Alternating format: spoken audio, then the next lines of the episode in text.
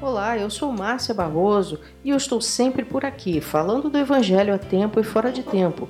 Eu trouxe para você mais uma mensagem para iluminar seu caminho.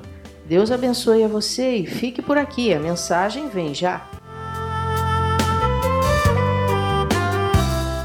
A paz do Senhor esteja com você. Vamos ver o texto que está no Evangelho segundo Lucas, no capítulo 7, do verso 36 a 50. Vamos ao texto. Convidou um dos fariseus para que fosse jantar com ele. Jesus, entrando na casa do fariseu, tomou lugar à mesa. E eis que uma mulher da cidade, pecadora, sabendo que ele estava à mesa na casa do fariseu, levou um vaso de alabastro com unguento. E, estando por detrás, aos seus pés, chorando, regava-os com suas lágrimas e os enxugava com os próprios cabelos. E beijava-lhe os pés e os ungia com o unguento. Ao ver isto, o fariseu que o convidara disse consigo mesmo: Se este fora profeta, bem saberia quem e qual é a mulher que lhe tocou, porque é pecadora. Dirigiu-se Jesus ao fariseu e lhe disse: Simão, uma coisa tenho a dizer-te. Ele respondeu: Dize-a, mestre. Certo credor tinha dois devedores. Um lhe devia quinhentos denários e o outro cinquenta. Não tendo nenhum dos dois com que pagar, perdoou-lhes a ambos. Qual deles, portanto, o amará mais?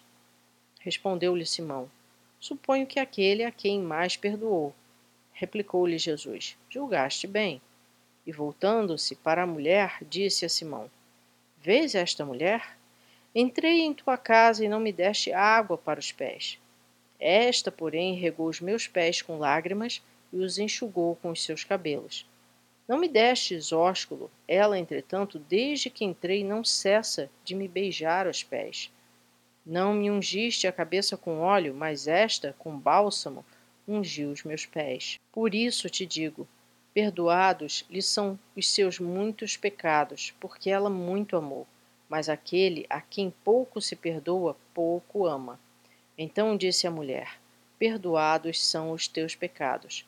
Os que estavam com ele à mesa começaram a dizer entre si: Quem é este que até perdoa pecados? Mas Jesus disse à mulher: A tua fé te salvou. Vai-te em paz. Amém. É possível que essa pecadora fosse uma prostituta, mas nenhum texto afirma isso e nem diz o nome dessa mulher, muitas vezes confundida com Maria, irmã de Lázaro, que também ungiu os pés de Jesus. Porém, ao lermos os textos, vemos que se trata de episódios diferentes e, portanto, de mulheres diferentes. A pecadora entrou sem ser convidada numa casa onde não era bem-vinda para ungir os pés de Jesus, e isso pareceu aos olhos de todos que Jesus não sabia quem era ela, e, portanto, a conclusão deles é que Jesus não poderia ser um profeta. Grande foi a fé e profundo foi o arrependimento daquela mulher que fizeram com que ela obtivesse o perdão para seus muitos pecados. Vendo que todos os pecados haviam sido perdoados, ela amou Jesus mais que outros que tiveram poucos pecados perdoados. Jesus está pronto a perdoar todo e qualquer pecado daqueles que se arrependem sinceramente. Vimos que é necessário ter fé para crer que Jesus pode perdoar todos os pecados e mudar a vida de um pecador, pois ele é o próprio Deus. Vimos também que é necessário se arrepender, pois o arrependimento é a rejeição total daquilo que se reconheceu ser pecado. O que ocorre é que muitos deixam de receber o perdão porque simplesmente não entendem ou preferem não entender que o que fazem é pecado a fim de continuarem nos seus prazeres momentâneos que Satanás astutamente faz parecer que são prazeres eternos. Cada vez que alguém distorce a palavra de Deus buscando respaldo bíblico para continuar pecando, esse alguém se distancia da possibilidade de perdão que depende de fé e de arrependimento, ou seja, da mudança de atitude e de comportamento, e acaba pecando mais ainda por adulterar a Bíblia.